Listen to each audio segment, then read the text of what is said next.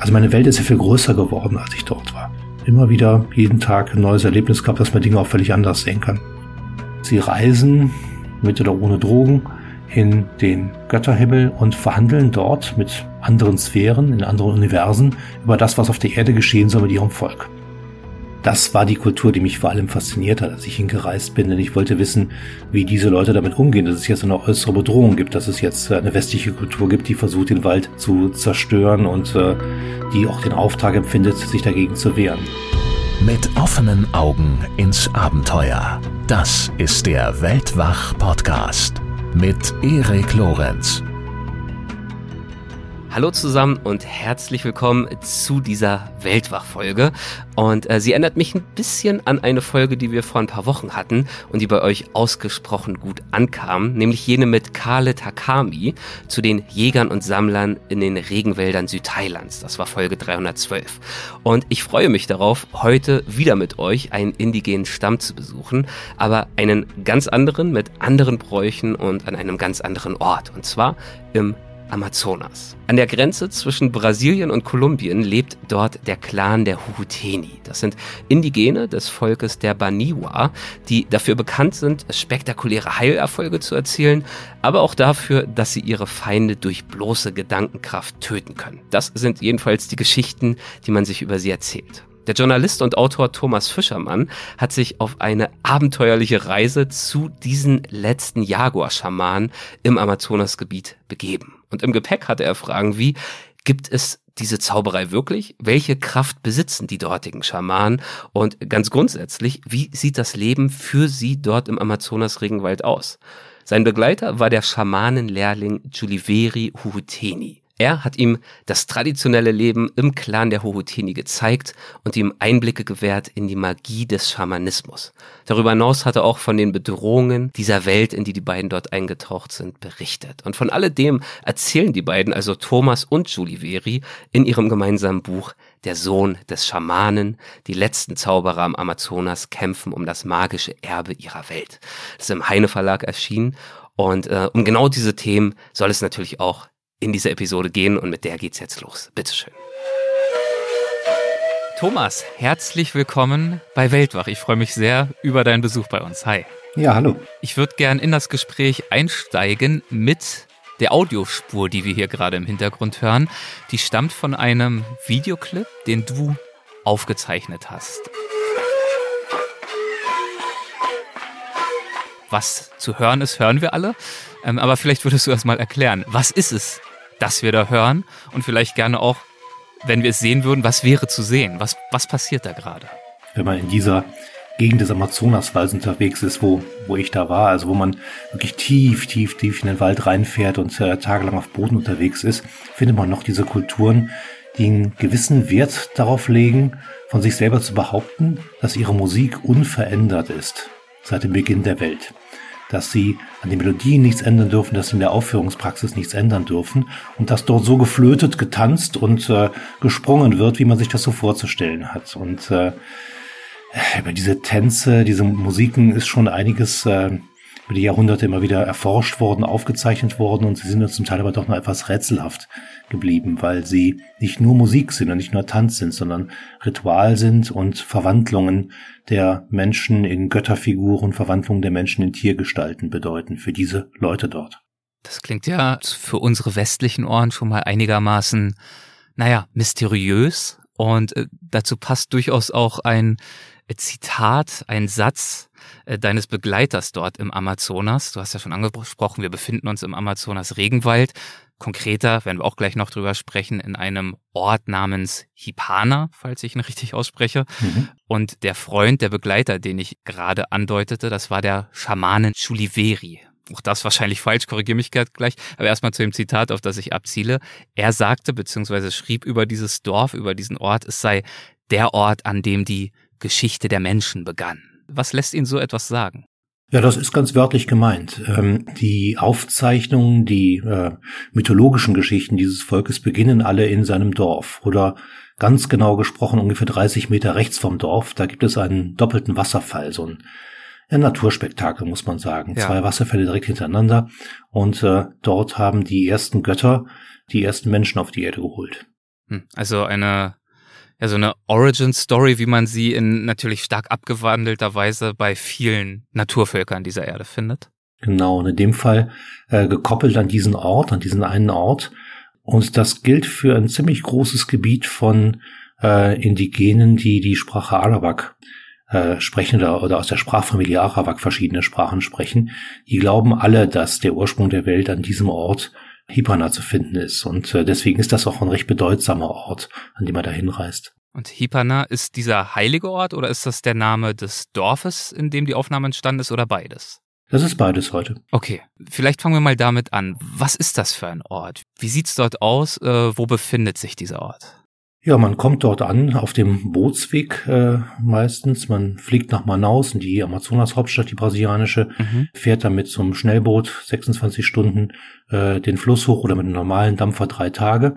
Und äh, dann braucht man noch mal knapp zwei Wochen mit einem kleinen Boot, äh, dass man dazu mit so 700 Liter Benzin voll beladen muss, um dann wirklich dort anzutuckern. Da geht dann auch nur noch tuckern, denn die Flüsse sind sehr eng und voller Stromschnellen und äh, dann kommt man dort an. Man fährt durch Wald, man fährt durch herunterhängende Lianen, man fährt durch äh, all das, was man sich mit Indiana Jones äh, schon mal so angeschaut hat. Und das Dorf selber liegt auf einer kleinen Klippe am Flussufer und äh, man steigt dort hoch, ein paar Felsen, ein paar Brocken hoch und äh, landet auf so einer Fläche, die, ja, was soll man sagen, grasbewachsen ist, die ist mal irgendwann freigeschlagen worden.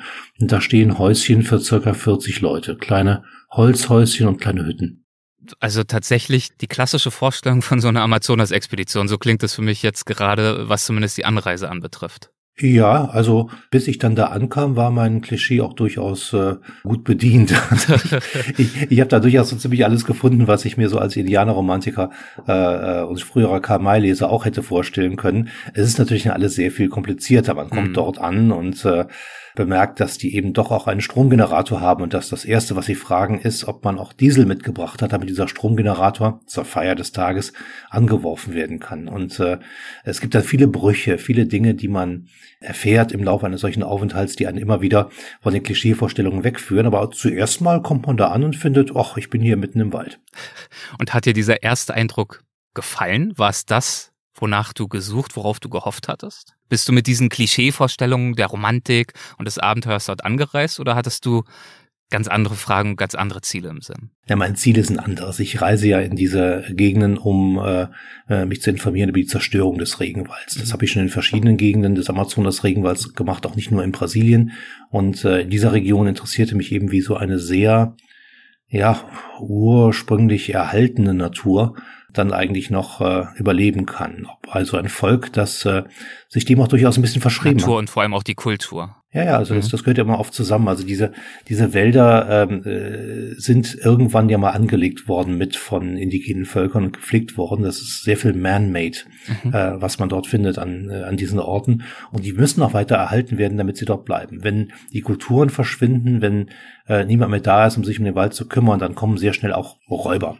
Also dann wird das, wird der Wald geschlagen oder dann wird äh, Gold gegraben oder dann äh, wird dort anders äh, eingedrungen, da wird der Wald nicht mehr gepflegt und irgendwann fällt das da alles auseinander. Man stellt sich den Urwald oft so vor, den Urwald sagen wir auch, als so ein Wald, der immer da war und der von selber da geblieben ist und der sich immer wieder von selber am besten ohne den Menschen fortpflanzen, das ist wahrscheinlich nicht so. Ich glaube, der Wald braucht den Menschen genauso wie die Menschen den Wald brauchen. Vor allem aufgrund der ansonsten dort stattfindenden illegalen Aktivitäten. Das ist das, was du meinst? Oder sagst du, der Wald an sich kann sich selbst, also das würde mich ja überraschen, dass du sagst, ein, ein, ein Urwald kann ohne den Menschen nicht fortbestehen. Es gibt den Urwald als solchen wahrscheinlich nicht.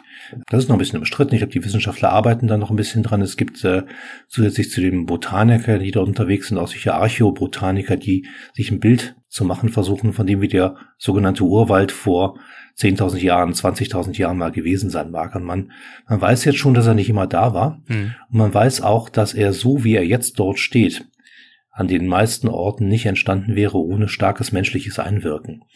Beispiel, die Böden sind sehr, sehr arm im Amazonasgebiet. Da gibt es auch Unterschiede. Es gibt das Überschwemmungsgebiete, die sind ein bisschen reichhaltiger in den äh, Bodenmineralien, aber die meisten Böden sind sehr arm an Nährstoffen und geben nicht so viel her. Und doch gibt es an vielen Orten des Amazonaswaldes Pflanzen, die nur in einem sehr reichhaltigen Boden wachsen können. Und man hat dann festgestellt, dass es dort diese sogenannte Schwarzerde gibt, die wahrscheinlich über Tausende von Jahren als Kompost entstanden sind unter dem Waldboden und dort angelegt worden äh, sind. Und äh, man hat auch gefunden, dass die dass die Arten von Pflanzen, die dort wachsen, teilweise angepflanzt sein müssen und nicht so von selber gewachsen sind. Also es ist wahrscheinlich eine Mischung. Also wenn man jetzt die Menschen aus der Gleichung rausnehmen würde, würde den Wald so lassen, dann äh, nehme ich mal an, dass er auch irgendwie einfach weiter wuchern würde, aber nicht in der gleichen Art und Weise. Aber der Wald, wie wir ihn jetzt vorfinden, das ist eine Kulturlandschaft, nur aus einer sehr anderen Kultur, als wir sie so kennen. Ja, dann sprechen wir doch vielleicht mal über die Kultur, die dort anzutreffen ist. Du hast vorhin angesprochen, dass äh, jenes Dorf um die 40 Menschen umfasst. Wer sind diese Menschen? Wer lebt dort? Ich sag's mal ganz konkret im Ort äh, Hipana, weil das auch von Ort zu Ort sehr unterschiedlich ist. Da wohnen im Prinzip zwei Großfamilien. Mhm.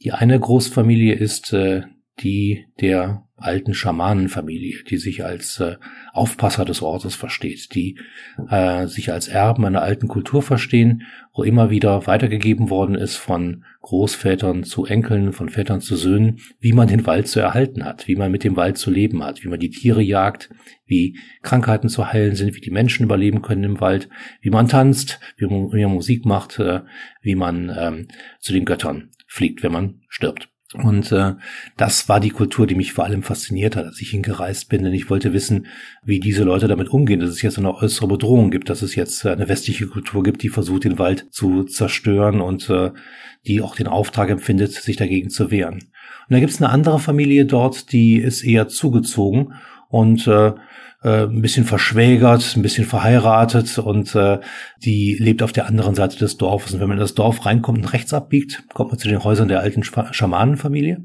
Und wenn man nach links abbiegt, kommt man, kommt man zu den Häusern der anderen Familie und die äh, sind sich mal mehr, mal weniger Spinnefeind. Interessant, ja. Und äh, wenn du Familie sagst, ist das tatsächlich Familie, wie wir sie uns vorstellen, oder ist das so eine Art Clan, eine Art erweiterte Stammesgemeinschaft? Wie können wir uns das vorstellen? Ja, das sind Großfamilien. Ja. Also vielleicht gar nicht so anders, als man das auch hierzulande hatte vor äh, zwei, drei, vier Generationen noch. Da waren die Familien ja auch sehr groß und wurden ja auch sehr groß dann gerechnet. Auch die Zugehörigkeiten wurden dann ja sehr weit gefasst.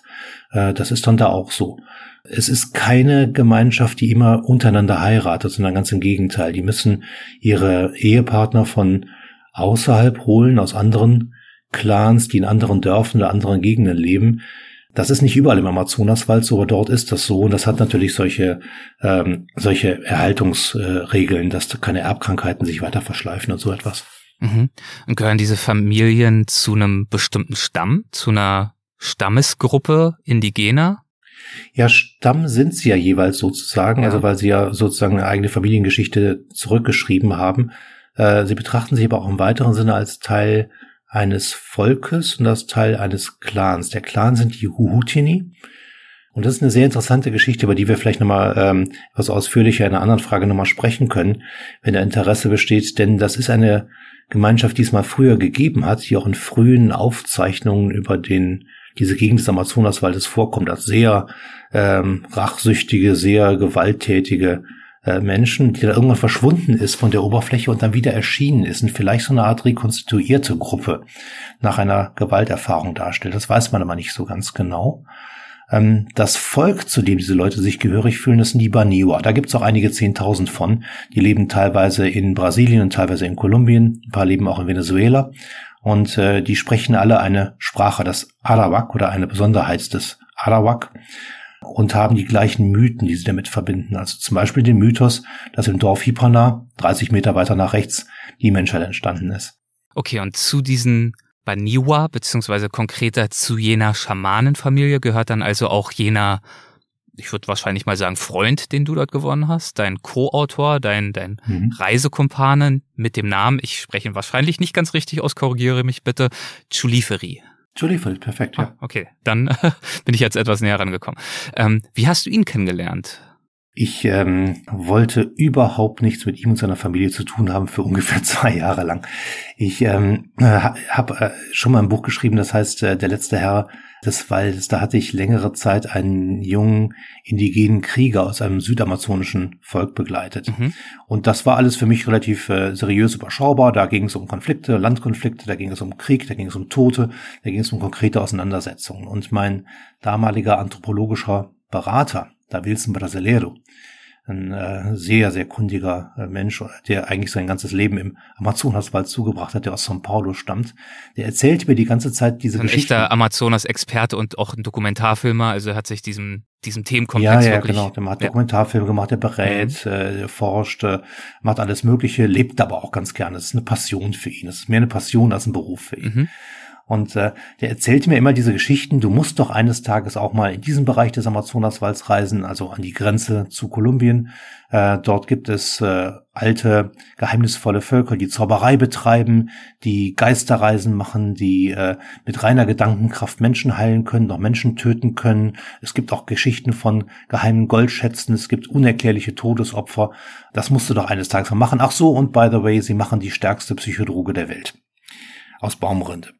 Und äh, das, ich, ich muss ehrlich sagen, das war nicht so mein Metier. Das fühlte sich für mich an, als sei das ein, Hollywood-Stoff äh, oder irgendeine äh, Herr der Ringe-Fortsetzung. Und ich, ich traue mich da nicht so recht ran. Ich lege schon Wert drauf, dass ich bei meinen Arbeiten, die ich für die Zeit dann auch mache, ein bisschen auf dem seriösen Fundament bleibe und wollte da längere Zeit nicht ran. Hast du unter all diesen Überbegriffen auch einfach befürchtet, dass das so eine Esoterik-Story am Ende ist? Ja, ja, ich habe es nicht so sehr mit Esoterik. Ich mhm. bin rheinischer Katholik und äh, ansonsten äh, relativ naturwissenschaftlich ausgerichtet und äh, es lag mir es lag mir etwas fern. Ja. Habe mich aber dann breitschlagen lassen, bin hingefahren und war dann zweimal zusammen mit Da Wilson dort in der nächsten Grenzstadt. Das sind solche Amazonas-Vorposten, die man da besucht, um Erkundungen einzuholen, wie man mit den Baniwa Schamanen denn in Kontakt kommen könnte und bin dann auch zweimal gegen die Wand gefahren, habe niemanden getroffen, mhm. habe aber wissen lassen, dass ich welche suche und dass man sich da bitte bei mir melden solle. Und dann irgendwann ging das so. Dann habe ich den ältesten noch lebenden Amazonas-Schaman dieses Volkes kennengelernt. Der kam in die Stadt und deswegen, weil er sehr krank war und Behandlung im Militärkrankenhaus äh, suchte. Und der stellte mir irgendwann, als er ein bisschen Vertrauen gefasst hatte, zu mir seinen Sohn vor. Und das war Dolifari. Und nach und nach, das war nicht schnell, habe ich dann die Genehmigung bekommen, mit Jodiferi zusammen an den Ursprung der Welt zu reisen. Wie hat dich dein äh, Kontakt, der Amazonas-Experte, der Wilson, wie hat er dich dann breitgeschlagen? Äh, auf die brasilianische Art. Ja. Er hat das ständig wiederholt. Äh, man hat dann irgendwann keine Chance mehr. Also, okay, er hat dich mürbe gemacht. Es ist dann jeden Abend äh, irgendeine Geschichte erzählt worden und äh, naja, ich meine, man ist ja dann schon auch irgendwie ein bisschen neugierig. Ich, ich finde das ja auch irgendwie, irgendwie ganz spannend, aber ich sah da keine Arbeit für mich und da diese da diese Amazonas-Reportagen eben auch unglaublich teuer sind, konnte ich schlecht meinem Arbeitgeber sagen, ich will jetzt einfach mal auf den Verdacht an dieses Ende der Welt reisen und äh, dort einer wilden Schamanengeschichte nachspüren. Das war dann etwas schwierig. Ja, okay. Und das heißt, du hast das dann schlussendlich erstmal auf eigene Faust gemacht? Ich habe teilweise ähm, auf eigene Faust finanziert und dann aber auch äh, für die Zeit Sachen gemacht, die so am Rande dessen lagen. Also mhm. es gibt eine sehr interessante archäologische Forschung zum Beispiel, die dort betrieben wird. Über die kann man ja auch sehr seriös schreiben. Es gibt alte ähm, Petroglyphen. Also nicht ganz erklärte Zeichnungen, Symbole, mathematische Systeme womöglich, die in Steine eingeritzt worden sind vor 3000 Jahren, 5000 Jahren, weiß man auch nicht so genau. Dann bin ich jetzt wirklich gespannt, ähm, wie sich deine, deine Denkweise dahingehend äh, verändert hat im Laufe der Zeit. Werden wir jetzt natürlich gleich drüber sprechen. Denn, also ich muss ganz ehrlich sagen, wenn ich höre, Zauberei, Menschen, die mit Geisteskraft ihre Feinde umbringen und so weiter und so fort, das klingt natürlich tatsächlich spannend, da hört man hin, aber auch ich denke dann in erster Linie zunächst einmal an, an Indiana Jones oder an irgendwelche esoterischen Märchen. Ja. Deswegen bin ich wirklich sehr gespannt auf äh, die Erfahrungen und Einsichten, die du dort dann vor Ort gewonnen hast. Okay, also der ältere Schamane, der alte Schamane, den du kennengelernt hast, hat dir also den Kontakt vermittelt zu seinem Sohn. Da hätte ich erstmal vielleicht eine Zwischenfrage aus deinem Buch, meine ich mich zu erinnern. Er war ja nicht einfach nur in Anführungszeichen Schamane, der Ältere, sondern er wird ja, glaube ich, als Jaguar-Schamane bezeichnet. Was ist das für ein Begriff? Warum Jaguar? Ja, es gibt zwei besonders starke Tiere in der Mythologie dieser, dieser Völker der Gegend. Das eine ist die Anaconda, mhm. weil sie eine fast unbesiegbare, starke Schlange ist, eine Art Königin der Nahrungskette. Und der Jaguar, der das stärkste Säugetier ist, das da rumläuft und äh, vor dem auch man auch Angst haben kann. Ähm, es hat viele mythologische Bedeutungen, die dann daran angeknüpft sind. Es geht bis dahin, dass die Jaguar-Schamanen, das ist dann so das Höchste in der Hierarchie der Schamanen dort, dass die sich selber in Jaguar-Schamanen verwandeln in ihren Träumen, dass die auch andere Schamanen, die Jaguar-Schamanen sind in ihren Träumen dann treffen und dort äh, ja, sich unterhalten auf äh, spirituellem Wege. Das, äh, das ist eine relativ äh, äh, aufwendige Kosmologie, die man da erstmal zu verarbeiten hat. Okay, und das war also dann der Türöffner, also dieser Kontakt zu diesem älteren Jaguar-Schaman, der dann auch äh, dir die Genehmigung erteilt hat, an diesen heiligen Ort dich zu begeben. Wo und wie ist es dann zur ersten Begegnung mit Juliferi gekommen? Ja, der kam dann dazu an einem der, der zweiten, dritten Tage. Ich äh, hatte Schwierigkeiten mit der Übersetzung aus dem Baniba, äh, was den alten Herrn betraf. Der sprach sehr kompliziert und ich hatte natürlich eine Übersetzerin dort, äh, die ich angestellt hatte, aber ich äh, hatte auch den Eindruck, dass die nicht ganz vordrang in ihrer Übersetzung zu dem, was er eigentlich sagte, weil da doch sehr komplizierte kosmologische Begriffe und Konzepte am Start waren und ich schon relativ viel gelesen hatte drüber. Es gibt religionswissenschaftliche, es gibt anthropologische Bücher über dieses Volk und über ihre Geschichte. Und da wusste ich schon, wie komplex und schwierig das ist. Und die Übersetzungen mm, erreichten das nicht ganz. Und dann habe ich gefragt, gibt es noch jemand anders? Gibt es aus der Familie der Schamanen vielleicht jemanden, der auch gut Portugiesisch spricht? Und dann kam die Rede auf den Joliferi und äh, er kam dann und war auch äh, durchaus bereit, damit zu helfen. Er hatte dann den Nachteil, dass er selber zu jeder Aussage seines Vaters noch zwei eigene dazu äh, erklärte und auch umfangreiche äh, Deklamationen darüber abgab, wie er das alles ein, einzuordnen gedenke. Okay, das macht es natürlich im ersten Moment nicht leichter, aber offenbar hat er dich dann doch neugierig gemacht, auch mit seinen eigenen Einlassungen. Sonst wär's ja wahrscheinlich nicht zu diesem doch dann ausgiebigeren Kontakt gekommen. Also wenn ich äh, mal ganz ehrlich sagen soll, warum der mich gepackt hat, warum der mich ja. fasziniert hat, das ist deswegen, weil der eben überhaupt nicht wie ein Schamansohn aussah. Der war ein kompletter Stilbruch. Der stand da mit seinen äh, dicken Füßen in seinen komischen äh, Badesandalen, äh, hatte ein Polohemd an, das quer gestreift war und das er immer jeden Morgen säuberlich bügelte. Der hatte sich seine Haare seiten gescheitelt, der hielt riesige Reden, die dann eben zum Teil über die Kosmologie und ihre allgemeine äh, Begutachtung durch ihn äh, darauf abzielten, aber zum anderen auch, ähm, wie das Leben in der Stadt so sei, wo mhm. es äh, die besten Getränke gebe und äh, in welche sonstigen Abgründe des Nachtlebens man hier sonst noch hereinzufallen gedenke heute Abend und äh, warum er sich grundsätzlich aber nicht prügele mit den Leuten, weil er als Schaman so natürlich alle niederstrecken würde. Er war so ein, so ein eigenartig gebrochener Charakter, der einerseits mit der ganzen korrupten Gegenwart dieser Amazonas-Waldgrenzstadt zu tun hatte und auch schon ein paar Sachen ausgefressen hatte. Und andererseits war er so ein, so ein Kenner dieser, dieser Kosmologie und dieser, dieser Welt. Er wusste eben doch alle Begriffe korrekt zu übersetzen. Er wusste halt eben doch alle Geschichten zu Ende zu erzählen. Also dieser Mix, der hat mich dann nachher gepackt. Denn ähm, wie gesagt, ich hab's nicht nur mit diesen heiligen alten Männern. Ich möchte ein bisschen Leben auch dann erleben und ein bisschen Anbindung an unsere heutige Welt. Aber es ist wirklich spannend. Also er ist ein Typ, der in der Moderne lebt und auch zurechtkommt. Dort hast du ihn ja auch kennengelernt, in der in Anführungszeichen Zivilisation, der aber auch viel Zeit, darauf werden wir gleich noch zu sprechen kommt, in jenem abgelegenen Dorf verbringt, also im Wald, auch dort hm. wahrscheinlich zu Hause ist. Und zum dritten dann diese Schamanismus-Komponente, der ein Stück weit ja auch sich zu Hause fühlt in der, in der Zauber, in der Geisterwelt. Also eigentlich drei Welten, die sehr unterschiedlich zueinander sind. Man könnte fast sagen, die sich nach, nach so einem ersten oberflächlichen Blick vielleicht zum Teil sogar ausschließen würden aus Sicht vieler. Ja, oder die so ein bisschen fake wirken würden. Also so ein bisschen so nach dem, dem Indigenen, der äh, im Souvenirshop steht mit der, äh, mit der Federkrone und dann aber eigentlich abends sein Fernsehprogramm guckt. Ja. Ähm, damit hat das aber nichts zu tun. Im Gegenteil habe ich dann im Laufe der Zeit gelernt, das so zu sehen, dass die allermeisten dieser Leute oder quasi alle Leute, die dort in diesen Wäldern leben, und zwar bis hin ins letzte Dorf, eigentlich solche zwei Seelen in ihrer Brust schlagen haben. Die haben eben beide ihre alte Tradition, über die sie sich auch definieren, mit der sie aufgewachsen sind, die ihnen viel Kindheit bedeutet, die ihnen auch den Schlüssel gibt zu vielen Dingen, die in ihrem Wald ringsherum passieren. Äh, und die, die andere Seele, die in ihrer Brust ist, ist die moderne. Sie wollen gern mal ein paar Tonschuhe kaufen in der Stadt. Entweder träumen sie davon oder sie haben es schon gemacht. Mhm. Sie äh, fahren dann doch einmal im Jahr mit ihrem Boot äh, äh, mit Außenbordmotor, wenn sie reicher sind, mit äh, Ruder, wenn sie ärmer sind, in die Stadt oder an irgendeinen Verkaufsposten und besorgen sich Seife, Salz, Kinderspielzeug aus Plastik, irgendwelche Dinge, die man äh, im Dorf eben nicht bekommt. Also der Kontakt ist schon dann sehr stark gegeben und äh, das heißt aber nicht, dass das eine das andere verdirbt. Deswegen, weil sie in der Stadt mal Kinderspielzeug einkaufen oder weil sie auch wissen, wie es da läuft oder weil sie vielleicht sogar ganz ausgebufft sind mit dem, wie es in der Stadt läuft, heißt nicht, dass sie nicht zugleich in ihrer Kosmologie leben. Das führt manchmal zu ganz merkwürdigen Dingen, wie dass sie parallel über das gleiche Ereignis sprechen und es einmal aus ihrer Kosmologie heraus deuten und dann mit ganz weltlichen Dingen. Und hast du den Eindruck, dass dieses sich nicht ausschließen und einander auch nicht unbedingt allzu stark beeinflussen, ist das eine Momentaufnahme oder hast du durchaus die Hoffnung, dass das auch eine Weile noch so bleiben könnte. Also denn oftmals in der Vergangenheit war es ja schon so, dass wenn einmal die Tür in die Moderne geöffnet wird, dass es dann vielleicht erst ein paar Tröpfchen dieser Moderne hinein in das traditionelle Leben und Denken gibt und dass es dann aber zu einer Flut anwächst, die sich eigentlich nicht mehr aufhalten lässt. Und diese ursprüngliche Kultur mehr oder weniger auflöst, was ja auch gut sein kann, äh, Zugang zu Bildung und Gesundheitswesen und so weiter und so fort. Ich will es gar nicht werten, aber eben die Frage, hast du das Gefühl, dass diese Koexistenz durchaus auch mittel- und langfristig dort funktioniert?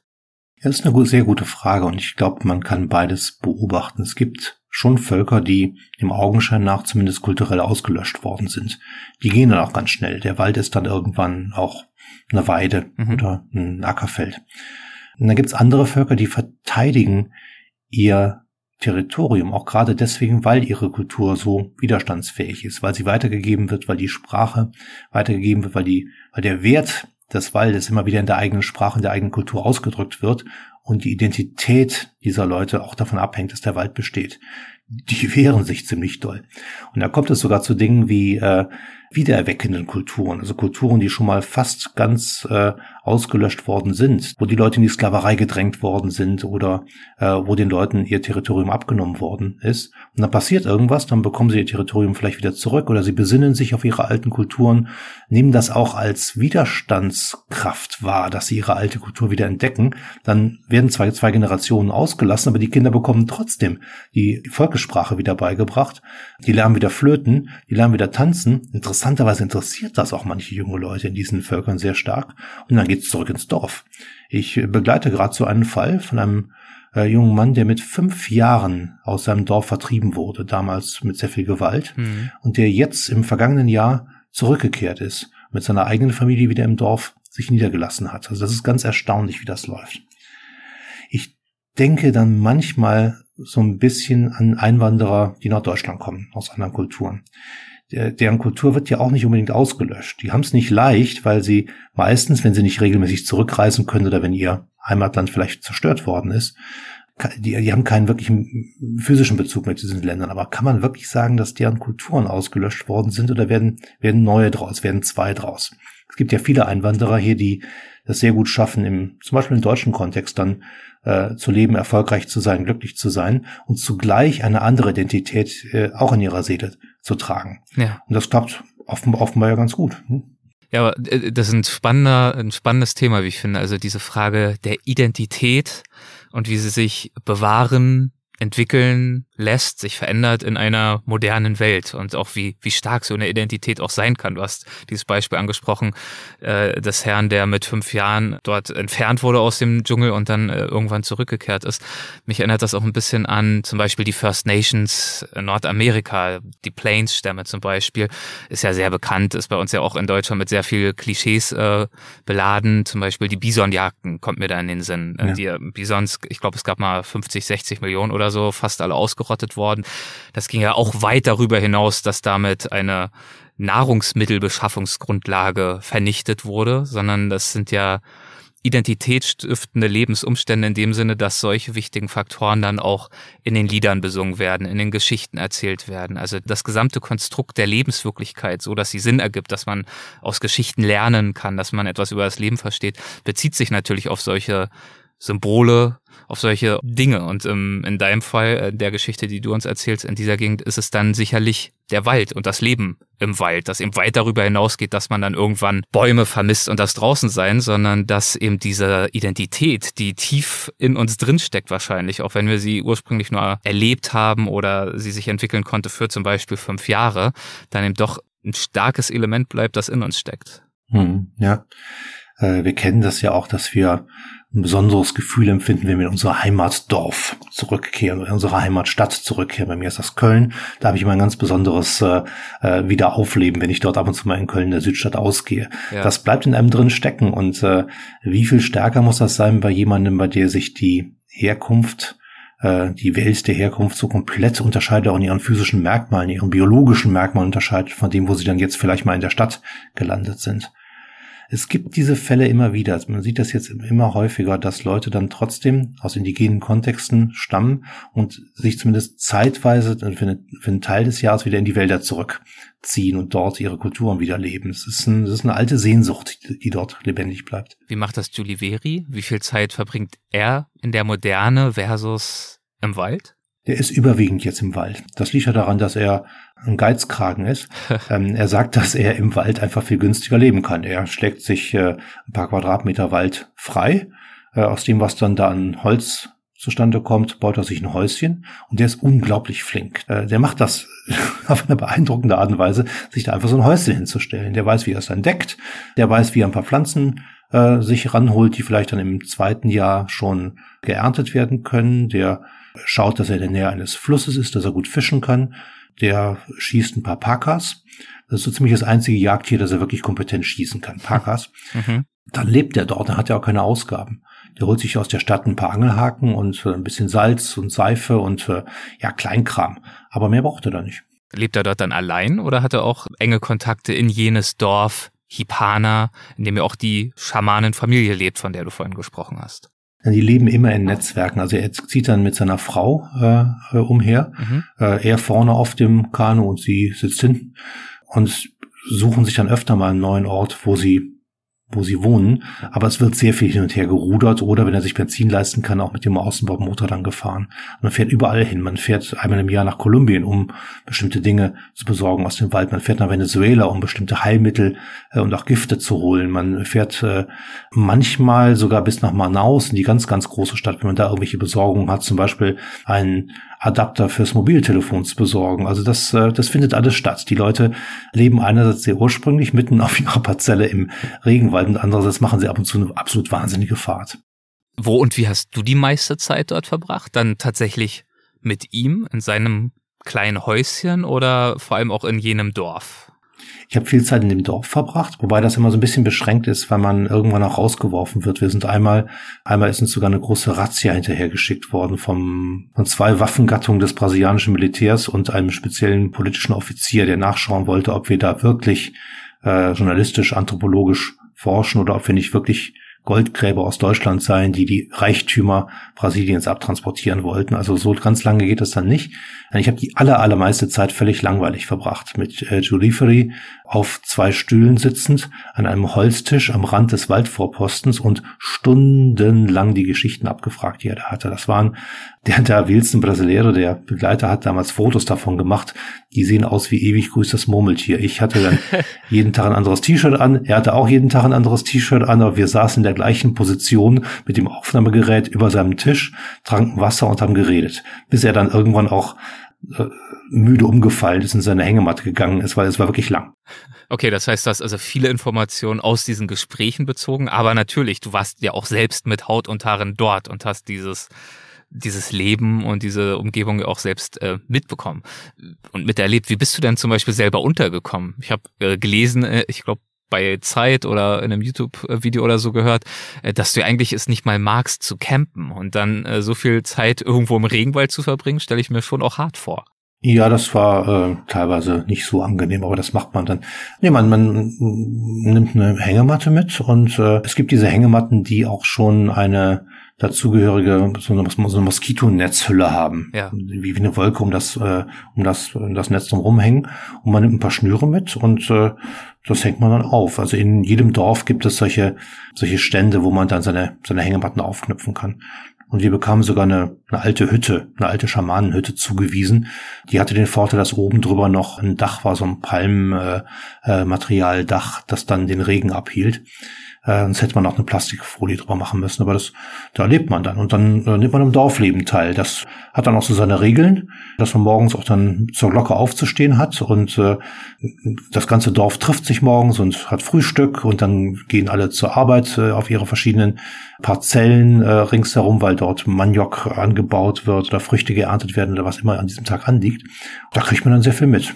Unter anderem ja, hast du auch schon angedeutet, über das Thema Schamanismus, denn das war ja eines der Themen, mit denen äh, dich dein äh, Bekannter, der Brasilien, der Regenwaldexperte, Amazonas-Experte, dich dort ja mit hingelockt hatte oder zumindest dich überzeugt hatte, dich dorthin zu begeben. Äh, sprechen wir da doch ein bisschen drüber. Schamanismus, ist das im Wesentlichen das gleiche wie Zauberei? Gibt es da Unterschiede in diesen Begrifflichkeiten? Ja, das es, es hat es hat ziemlich viele Aspekte. Ne? Also die wir sprechen dann nur von diesem einen Folge. Ich will gar nicht allgemein über Schamanismus äh, sprechen, weil das, weil das, das wirklich ein sehr weites Feld wäre. Also bei mhm. diesem Volk ist es so, es ist eine Vermischung von weltlicher und, äh, und, und spiritueller Macht und vor allem von Wissen. Ich würde sagen drei Aspekte. Es gibt Schamanen, die so eine Art Dorfvorsteher eigentlich sind in bestimmten Kontexten, die haben dort das Sagen. Die wissen, die sind die gebildetsten Männer sind es in dem Fall des Dorfes, die am besten wissen, wie die Arbeit einzuteilen ist.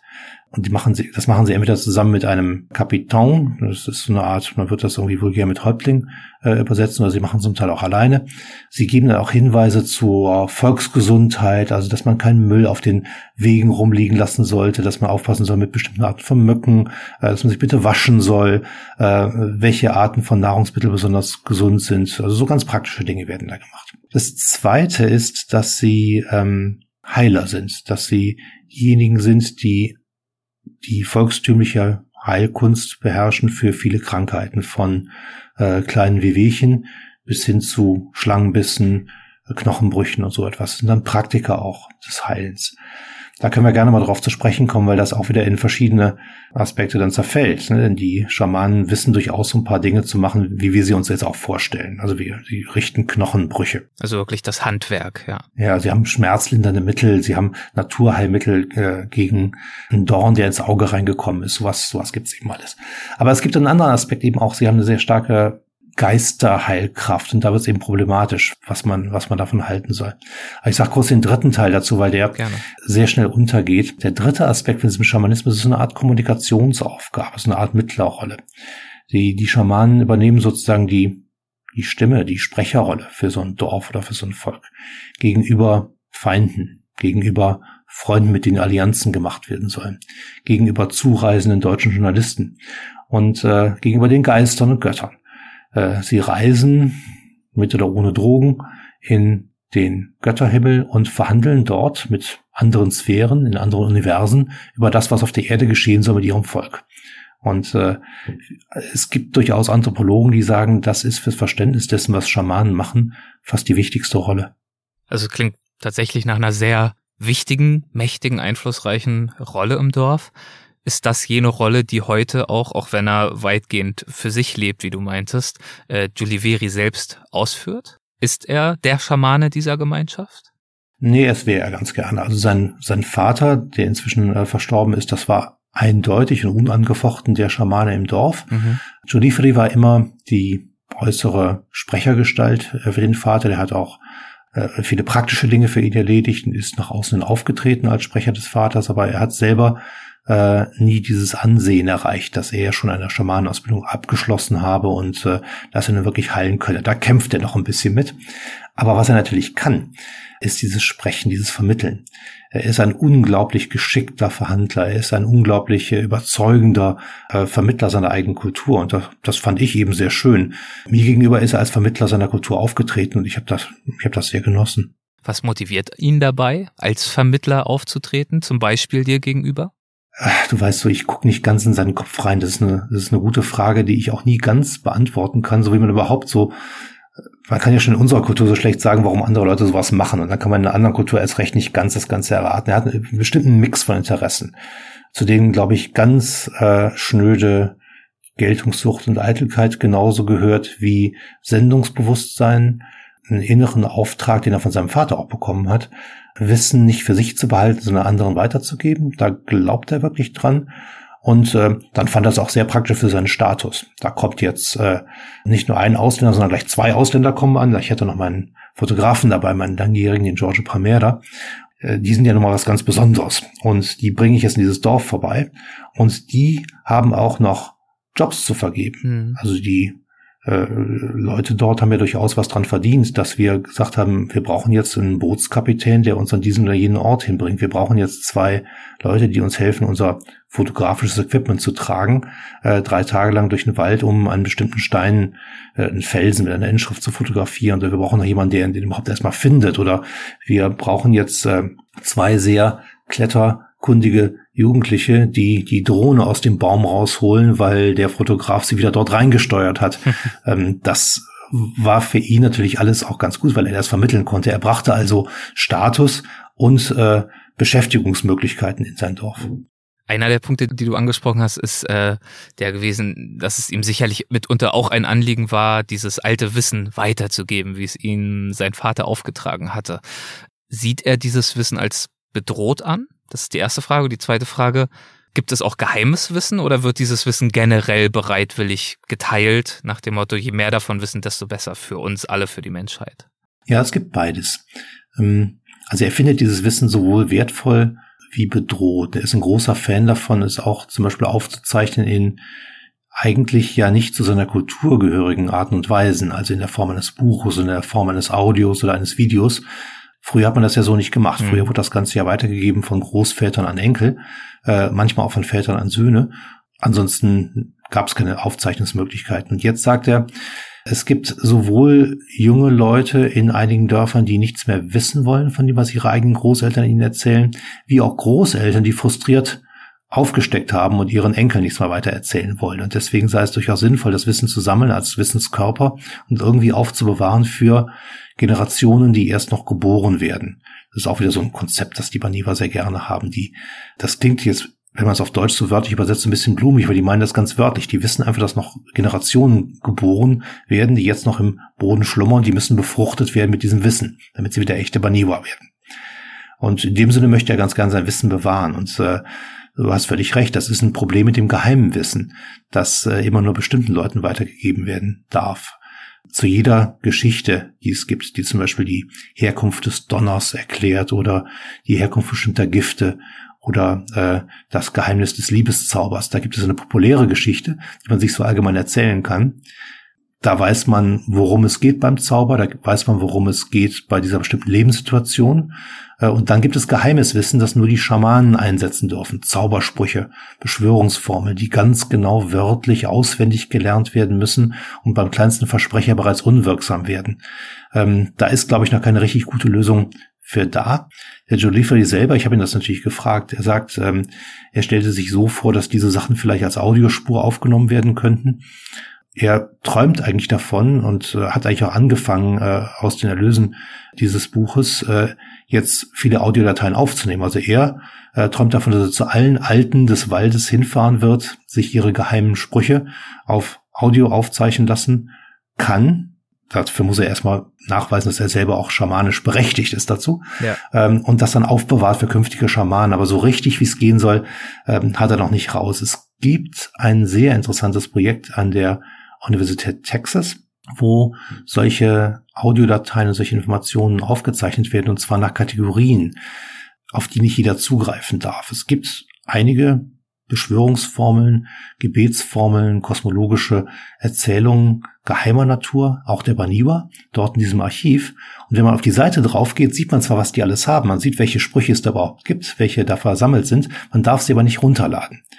Um sie runterzuladen, braucht man die Genehmigung eines schamanischen Praktikers aus diesem Volk und das wird dann auch streng gehandhabt. Es gibt einen sehr kundigen äh, Anthropologen, Religionswissenschaftler an der Universität Florida. Das ist der einzige, der aus dem amerikanischen Raum äh, dieses Volk sehr gut kennt. Robin Wright heißt er. Und der wird dann befragt üblicherweise. Äh, ist das hier ernst zu nehmen? Ist das, ist das eine ernst, ernsthafte Anfrage? Eine der Aussagen von Giuliveri ähm, dir gegenüber lautet, wenn wir uns die Zauberei jetzt nochmal genauer anschauen wollen, er hat dir gesagt, wenn du zaubern willst, musst du erst sterben. Wie verstehst du diese Aussage? Äh, ganz wörtlich. Ähm, wenn man eine große Menge von Dimethyltryptamin nimmt, dieses ist eine der, der psychoaktiven Drogen, die dort äh, zum Einsatz kommen, kann man, äh, das entnehme ich selber ich habe das nie erlebt, das nehme ich in dem Fall den, den pharmakologischen Berichten und den, äh, den anthropologischen Berichten von Leuten, die das schon mal gemacht haben, dann hat man eine, eine echte Todeserfahrung. Man glaubt, dass man stirbt. Man, hat, man meint auch physische Effekte des Sterbens zu empfinden. Das Herz rast ein bisschen äh, und man, man fühlt, wie der Körper sich auflöst. Dann wird es oft beschrieben als über dem Körper schweben. Die Leute haben den Eindruck, dass sie ihren eigenen Körper als, als verstorben sehen und dann auch sozusagen einen Schlussstrich machen und sagen, okay, ich bin jetzt gestorben. Dann steigen sie in irgendwelche anderen Welten auf. Das ist natürlich eine Halluzination, das ist ein, das ist ein Effekt der Droge, aber das meint er damit. Er meint, dass man diese Droge so stark einwerfen muss, dass man davon stirbt. Und das führt eben dazu, dass man zum einen ja diese außerkörperlichen Erfahrungen hat. Du hast gesagt, über sich selbst schweben. Es führt natürlich auch dazu, dass man in andere scheinbar andere Welten eintritt und eintaucht. Ähm, dazu will ich vielleicht mal einen kleinen Auszug aus äh, eurem Buch vorlesen. Stammt von Seite 44. Da wird, glaube ich, ganz gut deutlich, was das dann für andere Welten sind, die sich betrachten und erspüren lassen unter dem Einfluss dieser Drogen. Es geht um diese Felsen, die sich dort nahe dem Dorf befinden. Und über diese Felsen hat Giuliveri Veri das folgende geschrieben. Für deine Augen mögen es einfach nur große Steine sein, aber auf manchen erhebt sich eine ganze Stadt. Nur die Mali Rinai, die Zauberer, können sie sehen. Als Zauberer kletterst du auf solche Felsen hinauf und betrittst einen anderen Ort. Du siehst eine große Stadt, in der viele Menschen leben. Du kannst durch ihre Straßen gehen und ihre Häuser und Autos sehen. Sie sehen aus wie du und ich, obwohl sie in Wirklichkeit keine Menschen sind. Diese Seelen stammen aus einer anderen Zeit. Das ist also auch so eine eine andere Wahrnehmungsebene, die sie mit Hilfe dieser Drogen ganz gezielt und wiederholt versuchen zu erreichen, ja. Es, es gibt ja heute ähm, relativ viel, was man über diese Tryptamindrogen so hört und liest. Ja. Das ist ja gerade auch so, das ist ja fast in Mode. Zauberpilze zu nehmen, das sind dann Psilocybin, LSD ist wieder in Mode gekommen. Einige Leute arbeiten an ganz neuen Komponenten äh, dazu. Und DMT, Dimethyltryptamin, ist, äh, ist diese, diese Droge Gottes, mhm. diese einfachste, schlichteste Tryptaminverbindung, die es wohl gibt und die vom Gehirn besonders gut angenommen wird und dort besonders äh, starke Effekte auslöst. Ja, und äh, die Effekte haben wir ja gerade gehört, die es dann so macht. Wobei ich ähm, nach allem, wie ich es verstanden habe, nicht den Eindruck hatte, dass die Droge selber nun all diese Bilder hervorruft und all diese Erfahrungen verursacht, sondern dass es zusammen mit der Kosmologie zu passieren hat.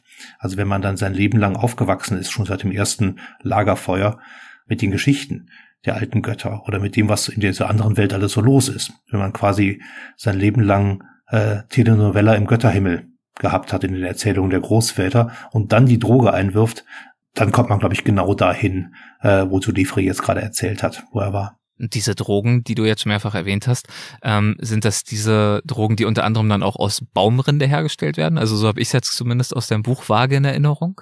Ja, also wir haben das auch zusammen hergestellt. Ja. Wir sind äh, in den Wald reingefahren. Es gibt einen bestimmten Baum, eine Subspezies äh, des Virola-Baums. Mhm. Dessen Rinde äh, muss man ernten und in einer ganz bestimmten Art und Weise dann mischen mit anderen Dingen.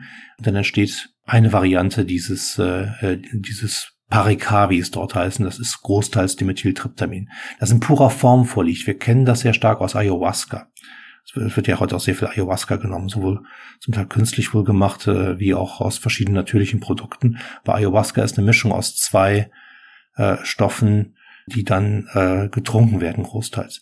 Äh, dieses Zeug, was die nehmen, das wird in die Nase reingeblasen. Also ein Schamane nimmt einen, einen Adlerbeinknochen und äh, stopft Parika hinein, Pulver, bläst es einem anderen in die Nase und dann nach ein paar Minuten äh, entsteht der Effekt. Hast du an so einer ähm, Zeremonie äh, selbst auch teilgenommen? Ich habe das, ich hab das oft, oft gesehen und habe es einmal ausprobiert.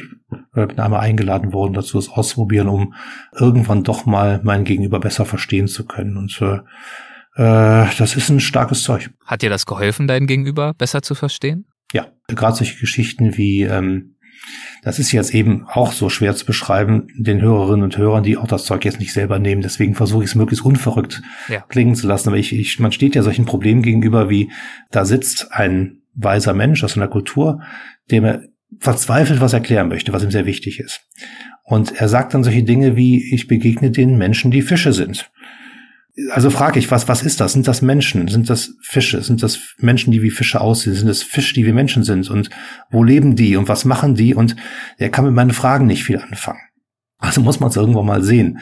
Und äh, diese Verständnisprobleme, auch diese Gegensätze, diese ähm, vermeintlichen Widersprüche in den Erzählungen, die blasen dann weg, wenn man diese Droge genommen hat. Und es, es ist eigentlich nicht zu beschreiben, aber man versteht dann besser, wovon sie reden. Zumindest hat man die gleiche Erfahrungsebene gemacht. Ja, das hilft natürlich, die Verbindung herzustellen zwischen dir und ihnen. Und dann verbleibt für dich als Journalist die nächste große Herausforderung, das dann natürlich irgendwie auch aufzubereiten für dein Zielpublikum, nicht wahr? Und das eigentlich zu versuchen, was, wie du es ja gerade auch äh, umreißt, eigentlich unmöglich ist, diese Erfahrung dann anderen zu vermitteln, Leserinnen und Lesern zum Beispiel. Ja, ich, ich muss sagen, ich habe ähm, ich hab natürlich für die Zeit und auch für andere Publikationen dann äh, viel über den Amazonaswald geschrieben, auch viel über diese Völker geschrieben. Bei diesen Büchern war es mir wichtig, dass ich nicht derjenige bin, der über ein Volk schreibt. Mhm. Äh, ich habe da so viel sagen wir, also Ehrfurcht eigentlich bekommen vor diesen Kulturen, dass ich mir irgendwann gesagt habe, nein, ich versuche ja so eine Form zu finden, bei der möglichst äh, mein Protagonist spricht und selber das Buch auch gestaltet, soweit das irgendwie möglich ist, wo ich kleine Übersetzungshilfsdienste leiste, wo ich auch Sachen sortiere, so dass sie in unserer Welt verständlich bleiben, aber die Sprache muss diejenige des indigenen Protagonisten bleiben. Das hat dann auch zur Folge, dass trotz aller Fußnoten und äh, trotz aller Erklärungen, die ich irgendwo eingebaut habe, manches unverständlich bleibt. Äh, ich äh, überlasse es völlig äh, den Leserinnen und Lesern unseres Buches, ob sie das mit den Fischen jetzt so oder so verstehen oder ob sie meinen, der ist verrückt und ist auf dem Drogenrausch oder ob sie meinen, der ist in den Himmel gekommen oder ob sie glauben, der braucht einfach mal wieder ein bisschen vernünftig äh, durchatmen und Sport machen. Ich, äh, ich habe da keine klare Meinung, die ich zu vergeben habe. Ich stelle es einfach mal so hin. Warum war es dir ein Bedürfnis, das so hinzustellen und deine Erfahrung auf diese Art und Weise zu vermitteln? Was würdest du gern vermitteln über deine Erfahrung? Du bist ja, haben wir vorhin erfahren, gen diese Welt doch auch mit einer gewissen Portion Skepsis selbst aufgebrochen und erzählst jetzt selbst mit Hilfe deines Protagonisten von ihr. Hm, ja. ja, ich habe da kein besonderes Sendungsbewusstsein, was diese Erfahrung oder die, die Spiritualität dieser Leute äh, betrifft, außer dass sie mich sehr beeindruckt hat, wie hm. intensiv sie ist und wie wichtig sie für diese Menschen ist. Aber meine Fragestellung ist ja eine praktischere. Meine Fragestellung ist ja, ob diese Kulturen so stark sind oder wenn sie so stark sind, warum sie so stark sind, dass sie ihren Wald verteidigen können, dass sie sich selber regenerieren, dass sie all diesen Anfechtungen standhalten, die dann durch unsere Konsumwelt und durch Gewaltsamkeiten von außen äh, auf sie eindringen. Und äh, da scheint mir dann doch der spirituelle Anteil, das religiöse vielleicht oder das, das Weltanschauliche eine ganz besondere Rolle zu spielen. Ja, das wäre in der Tat meine nächste Frage gewesen. Also Schamanismus ist jetzt immer die Überschrift. Das sind ja ganz viele Facetten, die da mitschwingen. Du hast das ja vorhin auch äh, deutlich gemacht, wie vielschichtig dieser Begriff auch ist und wie vielschichtig auch die Funktion der Schamanen in diesen Dorfgemeinschaften ist. Aber warum vermutest du aus deinen Erfahrungen dort, ist der Schamanismus ein solch zentraler Bestandteil ihres Seins, ihrer Kultur, ihrer Identität, ihrer Art und Weise, die Welt zu verstehen? Ja, wir zurückgehen zu diesem ersten Punkt, den du so schön gefragt hast, warum diese Menschen in dieser speziellen Kultur also besonders gut leben können und wenn sie rauskommen, dann auch wie ein Fisch auf dem Trocknen sind, dann müssen wir ja auch zu dem Verständnis dieser Menschen für ihre Natur kommen. Und die Mittlerrolle zwischen dem menschlichen Leben im Dorf und dem menschlichen Leben mit anderen Menschen und dem menschlichen Leben mit der Natur ringsherum und wenn wir so wollen, dann auch mit den Geister der Natur, mit den Bedeutungen der Natur, mit dem Metaphorischen, das in der Natur liegt, die wird ja durch den Schamanen hergestellt. Das ist dann auch nicht anders als die vielen Deuter, die wir so haben. Wir haben äh, religiöse Deuter in unseren Kulturen drin, wir haben auch weltliche Deuter, äh, wie äh, Talkshow, ähm, äh, Chefs im Fernsehen oder äh, bestimmte mediale Persönlichkeiten, bestimmte charismatische Politiker, die deuten uns auch die ganze Zeit die Welt. Mhm. Das sind in dieser Welt die Schamanen, die erklären immer wieder, was die Welt ist, wie sie funktioniert, wie der Mensch in diese Welt hineingehört. Und ohne das regeneriert sich, glaube ich, keine Kultur in ihrem Dialog mit ihrer Umwelt. Und dabei helfen unter anderem, neben vielen anderen äh, Aspekten eben Drogen und derartige Visionen. Aber es gibt ja auch noch viele andere Komponenten. Und ein paar haben wir vorhin so ein bisschen neugierig machend, reißerisch vielleicht auch angesprochen. Also zum Beispiel diese Überschriften aller, dass sie glauben, sie können ähm, Feinde aus der Ferne töten oder auch heilen und dergleichen mehr. Wie gesagt, ja auch ähm, Überschriften, äh, die bei dir auch eine gewisse äh, Skepsis anfänglich ausgelöst haben. Bist du mit solchen Fähigkeiten, vorgeblichen Fähigkeiten, behaupteten Fähigkeiten vor Ort selbst auch in Berührung gekommen und hat die Art und Weise, wie du mit all dem selbst in Berührung gekommen ist, bist zu einer Veränderung in deiner eigenen Wahrnehmung und auch Wertschätzung in, deiner, in deinem Urteil dem gegenüber geführt? Es gibt ja bestimmte Aspekte des Schamanismus, die sind leichter nachzuvollziehen als außenstehender westlicher Mensch und Besucher. Ich bin jetzt in dem Fall ja noch indirekter als du. Ich erhalte die Erzählung von dir ähm, wie zum Beispiel Drogen, Visionen und so weiter und so fort. Das sind ähm, ja auch Praktiken, die gibt's in vielen, in Anführungszeichen, Naturvölkern, hat man schon viel von gehört. Mhm. Und dann gibt's diese Fähigkeiten, die noch anspruchsvoller sind nachzuvollziehen, weil es da vermeintlich eine ganz klare Wahrheit und Nichtwahrheit gibt, ob etwas möglich ist oder nicht passieren kann oder nicht. Das heißt, das weckt eine gewisse Skepsis, von der ich mir vorstellen könnte, dass du sie vielleicht auch hattest. Hattest du sie und wenn ja, wie hat sich dein Denken darüber dann im Angesicht der tatsächlichen Kultur und wie sie praktiziert wird, äh, weiterentwickelt. Also du willst wissen, ob ich vorher Skeptiker war und hinterher ein bisschen ans Zaubern geglaubt habe. Ja, oder ob vielleicht die Frage dahingehend sich verändert hat, ob es vielleicht, könnte ich mir auch vorstellen, gar nicht darum geht, ob es wirklich funktioniert, was sie äh, vorgeben äh, zu vermögen, sondern ob ähm, unter philosophischen Gesichtspunkten, unter der Erklärung heraus, du hast ja schon angefangen, wie ergibt diese Kultur, wie ergeben diese Fähigkeiten und Kenntnisse, die es ja tatsächlich gibt, tiefe Kenntnisse auch über den Wald und so weiter, aus ihrer Lebenswirklichkeit heraus ähm, Sinn. Und vielleicht müssen wir auch einfach nur justieren, wie wir selber darüber nachdenken. Ich glaube, das Paradox ist, ähm, ist so ähnlich, aber andersrum. Ja. Ähm, es sieht für uns aus wie, was würden die ja Zauberei und eigentlich Hokuspokus machen. Und zugleich funktioniert's. Äh, natürlich sieht man Fälle von Leuten, die erst krank waren und dann wieder gesund geworden sind, weil der Schamane sie besprochen hat. Und äh, andersrum ist es wohl auch anekdotisch genug dokumentiert, auch von Medizinern, dass Leute, die fest daran geglaubt haben, dass der Schamane sie verzaubert habe, dann auch äh, gestorben sind zum Teil. Äh, die Gegenbeispiele gibt es dann auch. Die systematischen naturwissenschaftlichen Untersuchungen unserer Art liegen nicht vor. In solchen Fällen, da gibt es äh, weder richtig noch falsch. Aber ähm, ich glaube, es ist alles viel einfacher und viel grundlegender. Wenn ein Schamane einen sterbenskranken Menschen in seinem Dorf hat, in diesem Hipana-Dorf, dann fängt er gar nicht erst groß an, diesen Menschen zu kurieren, hm. sondern er geht in eine Art von Verhandlung mit den Geister- und Götterwesen über das Leben die Seele äh, dieses Menschen und er bezieht die gesamte Familie ein. Und was er da macht, ist eigentlich so eine Art, ja, wir würden sagen, Psychotherapie. Der sorgt eigentlich eher dafür, dass dieser sterbenskranke Mensch seine letzten Lebensgeister durchaus mobilisiert. Vielleicht wird er nochmal gesund. Die werden aktiviert. Das kann man ja. Ne? Der Glaube hat dich geheilt. Äh, ist ein bisschen die vulgäre Ausdrucksweise dafür, aber es gibt ja durchaus Zusammenhänge zwischen äh, Mut schöpfen und Lebenskraft schöpfen und dann auch Krankheiten äh, nochmal wegschieben. Aber wenn das nicht gelingt, irgendwann stirbt man halt eben, dann ist es wichtig, dass es einen guten Abschluss findet, dieses Leben. Dass man äh, mit den Göttern und anderen Wesen des Waldes eben auch im Reinen ist. Und äh, das habe ich schon gesehen, dass diese Schamanen das so ein bisschen machen. Das ist ihnen wichtig. Und dann ist das für sie eine kommunale Aufgabe. Das ist eine Aufgabe, die nicht das Individuum alleine betreffen. Man stirbt gar nicht so alleine im Amazonaswald, sondern man stirbt im Kreis seiner Familie. Und dass die ganze Familie jetzt damit beauftragt ist, das Sterben schön zu machen für diesen Menschen, äh, diesen sterbenden Menschen zu ehren, zu wissen, wo seine Seele jetzt hingeht selber gute Lehren für ihr eigenes Leben zu nehmen und auch ihre eigene Volksgesundheit nicht zu vernachlässigen. Also äh, nach dem Tod dann auch ähm, psychische Hygiene zu betreiben und ähm, an was anderes zu denken und äh, sich vielleicht in den Wald zurückzuziehen oder äh, gesunde Rituale zu machen oder so etwas. Es ist eine lebensbejahende Form äh, des Umgangs mit Krankheiten und mit Tod, die natürlich, das hört man jetzt schon raus, völlig anders ist als unsere westliche, die dann vielleicht ein bisschen häufig auf die Krankheit abzielt, die Krankheit beseitigt, aber noch keinen gesunden Menschen macht.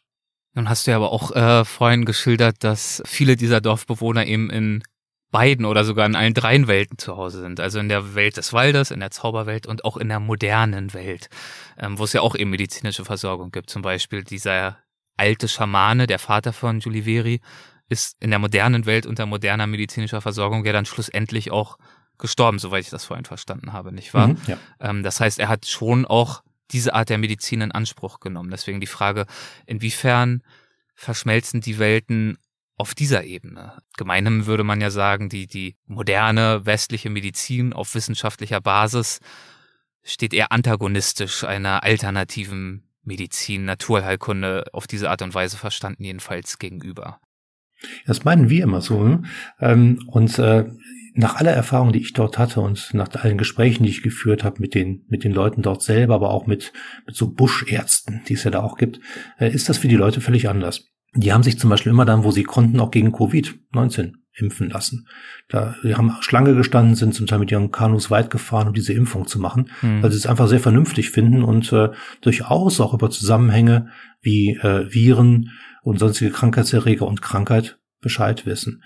Das ist eine völlig andere Sphäre für sie. Die machen das alles gleichzeitig. Die können sich ein Stück Blinddarm rausoperieren lassen und trotzdem glauben, dass äh, irgendein Gott ihnen Steine in die Gedärme gelegt hat. Und gegen beides wird dann in parallelen Welten vorgegangen. Das äh, kann ich einfach nur so wiedergeben, weil ich selber ja auch nicht so denken kann, aber ich kann berichten, dass es für die Leute überhaupt kein Problem macht, beides gleichzeitig zu denken. Hast du mit Medizinerinnen und Medizinern vor Ort gesprochen, wie sie also mit ausgebildeten Medizinern, wie Sie den Schamanismus einordnen? Ja, ja, ja, viel, auch mit äh, Tropeninstitutsleitern und so, also, also, also wirklich die Leiter auch hoch bis zu Professoren, die sich damit be beschäftigen. Ich habe erstaunlich wenig Medizinerinnen und Mediziner getroffen, die sagen, das ist reiner Hokuspokus und damit wollen wir nichts zu tun haben. Die gibt es, aber ich würde fast sagen, bei meinen Gesprächen war es eine Minderheit. Mhm.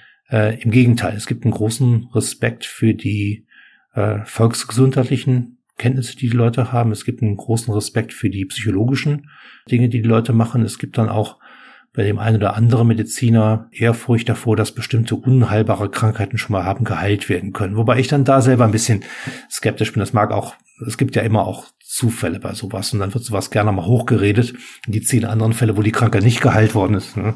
Also das, das ist ein bisschen schwierig. Aber äh, es gibt sehr ähm, fortgeschrittene Forschung über den Zusammenhang zwischen äh, psychologischen Faktoren und dem Immunsystem inzwischen. Mhm. Und die sind auch oft äh, äh, in solchen äh, indigenen Gebieten betrieben worden. Ich habe mir ein anderes Interview mit dir angehört, das du vor einer Weile gegeben hast. Da hast du das Folgende gesagt. Die indigenen Völker, die noch traditionell gesonnen sind, kommen aus dem Wald raus, sehen uns und wollen uns zivilisieren. Ja. Haben Sie, haben Sie dann versucht, dich zu zivilisieren? Und wenn ja, ähm, ist Ihnen das gelungen? Ach, äh, also das ist wirklich äh, absolut allgemein äh, so der Fall. Also die Völker wollen alle uns erklären, wie falsch wir leben und dass wir das bitte mal richtig, richtig lernen sollen. Was mich interessieren würde, ist äh, ganz profan eigentlich, was hat diese Recherchezeit mit dir gemacht? Wie hat das äh, mitgenommen werden in diese Welten, in diese Welt dich verändert? Hat sich dein Blick auf diese Welt, auf diese Welten verändert? Ja, auf jeden Fall. Ich bin äh, ich bin natürlich als äh, Journalist gleich mit großer Neugier hingegangen und mhm. äh, ich hatte da keine große Agenda. Ich wollte eigentlich nur wissen, wie die funktionieren, wie die ihren Wald verteidigen. Und äh, mich hat eigentlich jeder Schritt und jede weitere Windung, jede weitere Komplikation, die ich dann dort erlebt habe, immer wieder in meinem meiner Ehrfurcht äh, äh wachsen lassen. Also ich habe eine furchtbare, eine unheimliche Ehrfurcht für diesen Leuten bekommen, wie sie, wie komplex sie über die Dinge nicht nur nachdenken, sondern dieses Wissen auch weitergeben, wie es ihnen wichtig ist, das auch dann zu vermitteln. Also meine Welt ist ja viel größer geworden, als ich dort war. Immer wieder jeden Tag ein neues Erlebnis gehabt, dass man Dinge auch völlig anders sehen kann. Wenn man dann jetzt hier wieder in Hamburg sitzt und so seinen Alltag macht, dann äh, weiß ich nicht genau, was da alles von übrig bleibt. Keine Ahnung. Das ist ein bisschen schwer anwendbar manchmal hier. Würde dir, ist wahrscheinlich wahnsinnig schwierig, aber ähm, würde dir ein Beispiel einfallen für so einen Moment, in dem du das Gefühl bekommen hast, deine Welt, deine Wahrnehmung der Welt und der Realität äh, weitet sich gerade ein Stück? Das ist zum Beispiel dann der Fall gewesen, wenn äh, so ein Fatalismus eingezogen ist, äh, den ich nicht kannte und den ich bis heute nicht teilen kann. Wenn ein kleines Kind, ein sechsjähriges Kind mit Zahnschmerzen ins Dorf kommt und der Schamane es wegschickt und sagt, es kann gegen die Zahnschmerzen nichts getan werden, du musst es jetzt einfach aushalten das waren so Momente, das, das sind so richtige Cringe-Momente gewesen. Das, das konnte ich fast nicht. Ich habe dann noch geschaut, ob ich Paracetamol hatte, dass ich äh, hergeben kann, irgendwo sowas. Aber dieses unbedingte Akzeptieren von Dingen, die man dann gar nicht ändern kann, ist dort auch so stark im Amazonas verbreitet. Das hat mich vielleicht am stärksten mitgenommen, beeinflusst, ähm, beeindruckt. Und dieser Respekt, den du angesprochen hast, dieser ungeheure Respekt, den du vor den Menschen dort vor Ort gewonnen hast, wann ist der ganz besonders angewachsen? Eigentlich in den Gesprächen mit Julie Verlee, wo, wo immer dann, wenn ich meinte, ich hätte es jetzt gerade verstanden, oder ich hätte ihn jetzt gerade bei was ertappt, dass er eigentlich doch das Ganze ganz äh, äh, herkömmlich äh, vulgär gemeint hätte und dass er, dass, wo ich eigentlich mich schon auf einen guten Abend über ein paar Witze eingerichtet habe und dann plötzlich nochmal aus dem Hinterhalt eine ganz große Untiefe kommt wo ähm, er sich aufregt darüber, dass er am Grenzposten nach Venezuela blöd angemotzt wurde vom Grenzbeamten, weil sein Ausweis irgendwie nicht richtig ausgestellt war, irgendwo so etwas. Und ich dachte, naja, komm, du bist jetzt ein bisschen gekränkt worden, du bist ein eitler Typ. Können wir alle nachvollziehen, äh, du, ja, klar. Genau, du wolltest dich jetzt nicht zurechtweisen lassen, Ärger mit der Bürokratie haben wir alle schon mal gehabt. Genau. Und dann kommt dann im Lauf des Abends diese gigantische Geschichte über den Gott, äh, Niapericoli, der diesen gleichen Weg gemacht hatte und der auch ähnliche Schwierigkeiten hatte in der Vorzeit und dessen gesamte Götterreisegeschichte äh, wird dann aufgedröselt und man merkt, mit welcher Tiefe dieser Mann gerade empfunden hat, dass er an einer Grenze zurückgewiesen worden ist, wo sein Gott damals so durch durfte. Da merke ich immer wieder und habe immer wieder gemerkt, in wie großen Zusammenhängen und welchen großen kosmischen Schwüngen die über alles Mögliche nachdenken. Und ich weiß es sehr zu schätzen, dass du uns heute einen kleinen Einblick gegeben hast in dieses Nachdenken. Vielen, vielen Dank, Thomas. Das, äh, das war ein faszinierendes Gespräch. Dankeschön. Sehr gerne. Vielen Dank. Das war Thomas Fischermann über seine Zeit und seine Erfahrungen bei den Huhuteni. Ich hoffe, das Gespräch hat euch gefallen. Und wenn dem so sein sollte, dann dürft ihr euch freuen, denn in ein paar Wochen wird Thomas noch einmal bei uns zu Gast sein und zwar mit einer Geschichte, die mindestens mal so mitreißend ist wie die, die ihr gerade gehört habt. Ganz lieben Dank euch fürs Zuhören. Macht es gut und bis zum nächsten Mal. Euer Erik.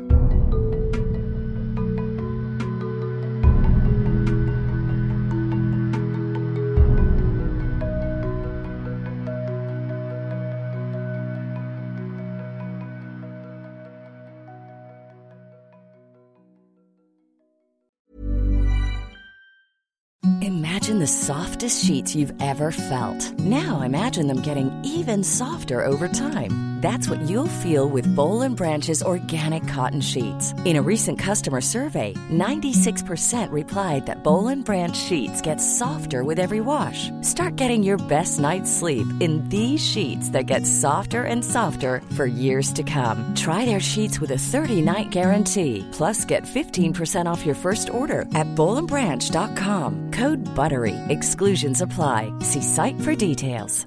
Mom deserves the best, and there's no better place to shop for Mother's Day than Whole Foods Market. They're your destination for unbeatable savings, from premium gifts to show-stopping flowers and irresistible desserts. Start by saving 33% with Prime on all body care and candles. Then get a 15-stem bunch of tulips for just $9.99 each with Prime. Round out Mom's menu with festive rosé, irresistible berry chantilly cake, and more special treats. Come celebrate Mother's Day at Whole Foods Market.